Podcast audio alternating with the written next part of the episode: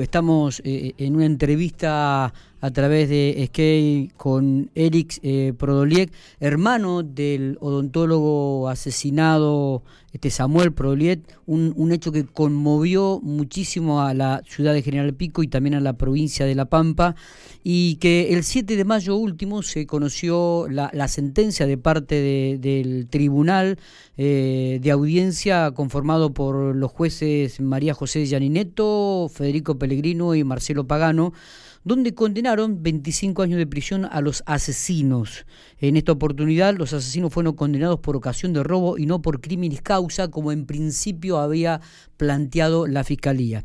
En relación a este tema, eh, y teniendo en cuenta que el Tribunal de Impugnación Penal después de, lo planteado por la Fiscalía, está analizando eh, la situación eh, vamos a hablar con Eric Prodoliek, hermano de Samuel, a quien le agradecemos estos minutos. Eric está en Córdoba, si no me equivoco, y le agradecemos muchísimo que, esté en diálogo con nosotros. Muy buenos días y bienvenido a Infopico Radio, Eric. Eh, ¿Qué tal, Miguel? Buen día, muchas gracias por eh, la ayuda que hemos recibido en oportunidades anteriores y servicio que prestan a la comunidad. Es un privilegio estar en tu medio. Por favor, el gusto es nuestro. ¿Existe ese dolor que no se puede sacar del corazón de la persona, ¿no? Cuando uno ama a uno y de repente se lo quitan de un día para otro. Eh, sí, Miguel, es así. Eh, Samuel, eh, he tenido el privilegio de tener en Samuel no solamente un hermano, sino un amigo. Éramos amigos, nos hemos reído mucho juntos.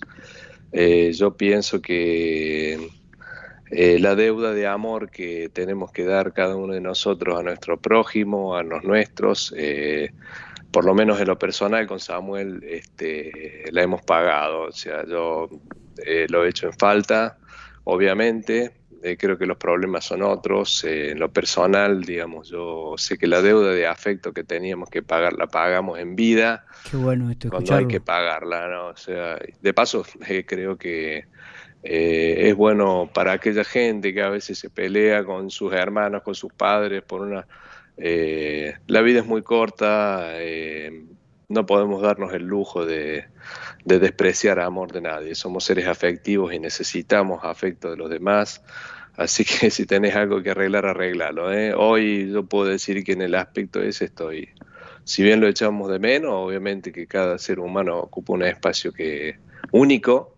Eh, en lo personal, la, deuda de amor con Samuel estuvo pagada con creces. Qué bueno, qué bueno poder escuchar eso, Eric. ¿eh? No, no todos tienen el privilegio de, escucharlo este, y nos pone muy, muy contento. Pero vamos a hablar un poco sobre este objetivo de la comunicación. Sabemos que, el planteo y el objetivo tiene este volver a tomar conciencia de lo que ocurrió y, que el Tribunal de Impugnación Penal este, haga justicia como ustedes quieren realmente. Sí, sí, por supuesto. Este, estamos llamados a perseguir la justicia. O sea, acá hay un tema eh, personal, obviamente, porque era mi hermano, pero hay un tema que, abarca mucho más y que es ver como sociedad qué respuesta vamos a dar ante hechos como estos. ¿no? O sea, es un tema bastante más abarcativo eh, que sienta precedentes. ¿sí? Totalmente, digo, eh, obviamente que la presentación en el Tribunal de Impugnación Penal tiene que ver con que no estaba de acuerdo la familia ni tampoco los fiscales sobre el fallo del tribunal que actuó. Este, ustedes piden que se insista sobre la verdad, que se lo vea esto como una crimen causa y que la condena realmente sea cadena perpetua para los asesinos. Sí, eso es lo que pidió la fiscalía, ¿no? O sea, yo te contestaría esa pregunta con otra pregunta.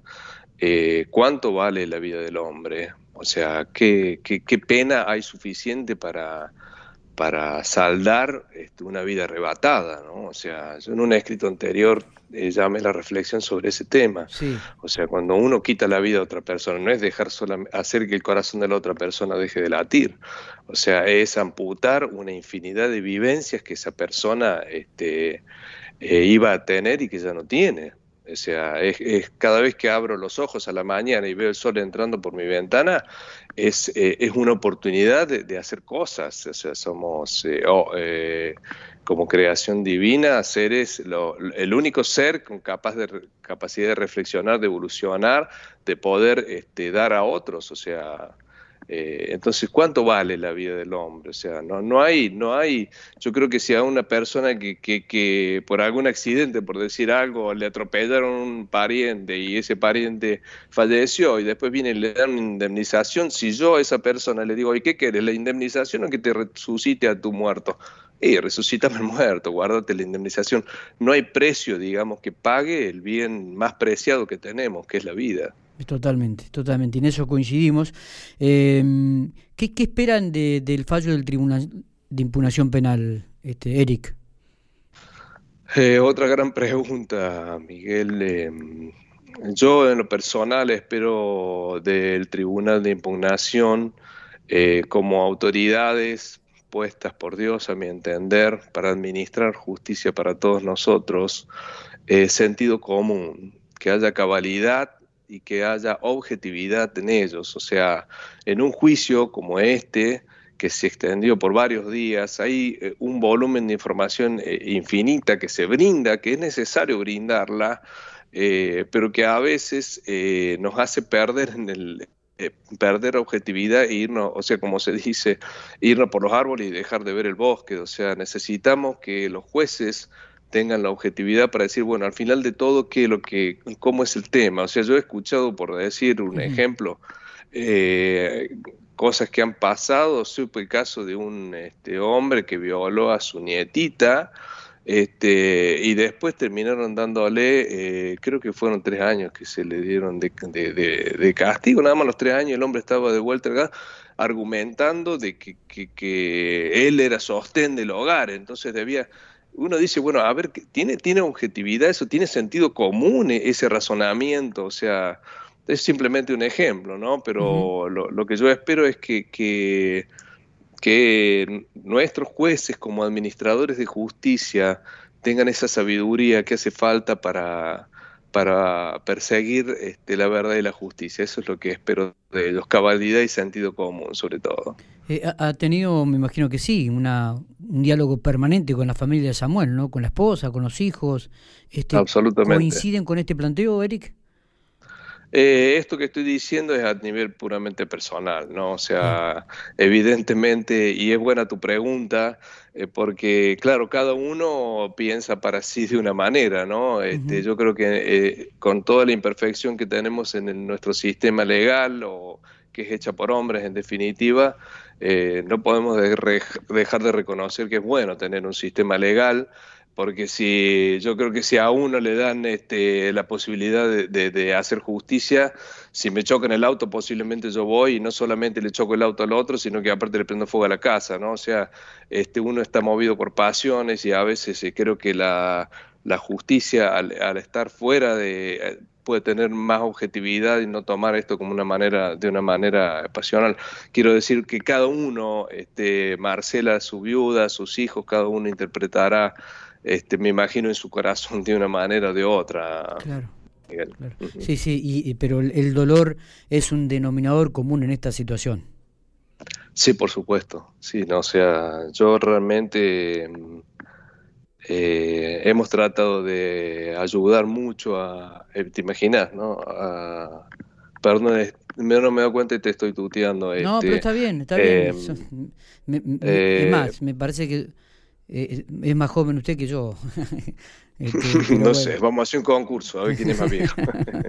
este, eh, sí, el dolor es, una cosa que no, como dije antes, o sea, cada vida ocupa un lugar, sea el más pequeñito de la familia, el más grande, el más inteligente, el, más, el menos inteligente, el lugar de cada uno es irreemplazable. O sea, Marcela está viviendo, Marcela es la esposa, mi cuñada, la esposa de Samuel, y y está viviendo realmente una, días muy, muy, muy difíciles. O sea, eh, yo sé que al principio, viste, cuando pasan estas cosas, eh, uno tiene siempre la contención y de paso creo que quisiera agradecer la contención brindada por la Iglesia Evangélica de General Pico, que todos los días han estado, yo creo que hoy si voy a la casa de Marcela hay algún hermano que está allí conteniéndola y ayudándola y nosotros llamándola por teléfono todos los días, pero hay que levantarse a la mañana y ver que tu cama está vacía, hay que volver un día después del trabajo a la noche y, y, volves y, estás solo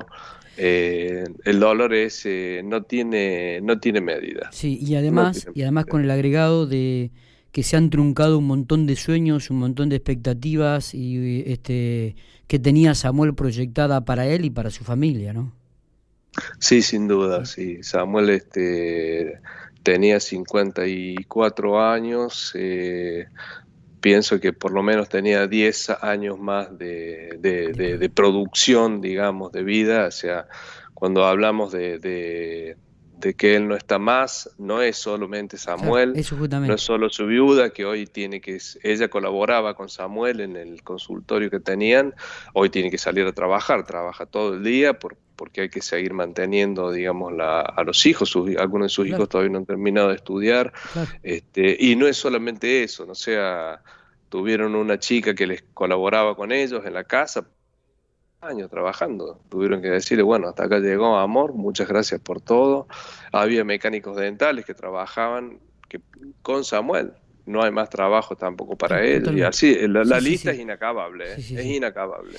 Eh, Eric, eh, no sé si tiene algo más para, para agregar, el último mensaje para, para decirnos. Nosotros le agradecemos muchísimo esta comunicación que hemos tenido, siempre lo hacíamos a través de, mensajes, a través de WhatsApp o, mail, y es una buena oportunidad para poder conocerlo. Y, y, bueno, le dejo las cámaras y el micrófono de Infopico Radio para que dé su último mensaje este, a la comunidad, ¿no? Y a la justicia principalmente. Eh, solo quisiera instar a que seamos perseguidores de la justicia. O sea, eh, hubo un caso de un eh, fiscal que lo mataron, que se llamaba Nisman, y, yo vi que la gente tenía unas pancartas cuando salió a protestar a la calle y, decía justicia perseguirá. ¿no? Estuve buscando en la Biblia esa parte y es interesante porque dice el mandato de Dios, perseguirás la justicia, pero tiene una promesa. Dice, perseguirás la justicia para que vivas. O sea, nuestro país eh, ha sido muy maltratado muchas veces por la, por la falta de justicia y eso ha generado grandes resentimientos. Yo tengo hoy 60 años y he podido ver en mi generación un cambio de mentalidad en nuestro pueblo, un pueblo que era el pueblo de la gauchada, como decíamos antes, y se ha transformado en un pueblo mezquino, en un pueblo resentido y creo que muchas decisiones que se han tomado a veces, a, veces desde el punto de vista político han hecho que, que, esa vida se empiece a apagar. Este, hay un proverbio muy lindo que dice que la justicia engrandece a las naciones, más la falta de justicia es la afrenta de ellos. Yo veo hoy nuestra tierra, la tierra de Pico, esa tierra de paz, una tierra manchada, una tierra afrentada por el grito de la sangre, en este caso de mi hermano, de Samuel, que clama y nos abofete en la cara reclamándonos por justicia. No quiero olvidarme de ese pueblo de Piquense que esa mañana... Se... He, perdido el audio, ¿no? He perdido el audio. He, perdido el audio, Eric. Eh, le, le, le, agradezco enormemente esta oportunidad de haber dialogado con nosotros. Sí, a ver, ¿te tenemos ahí? No, la verdad que no. Eh, Eric, si me está escuchando, abrazo grande a la distancia. Ha sido un placer y un gusto poder hablar con usted. Eh, lo seguiremos acompañando en esta causa. Eh. Así que abrazo grande a la distancia.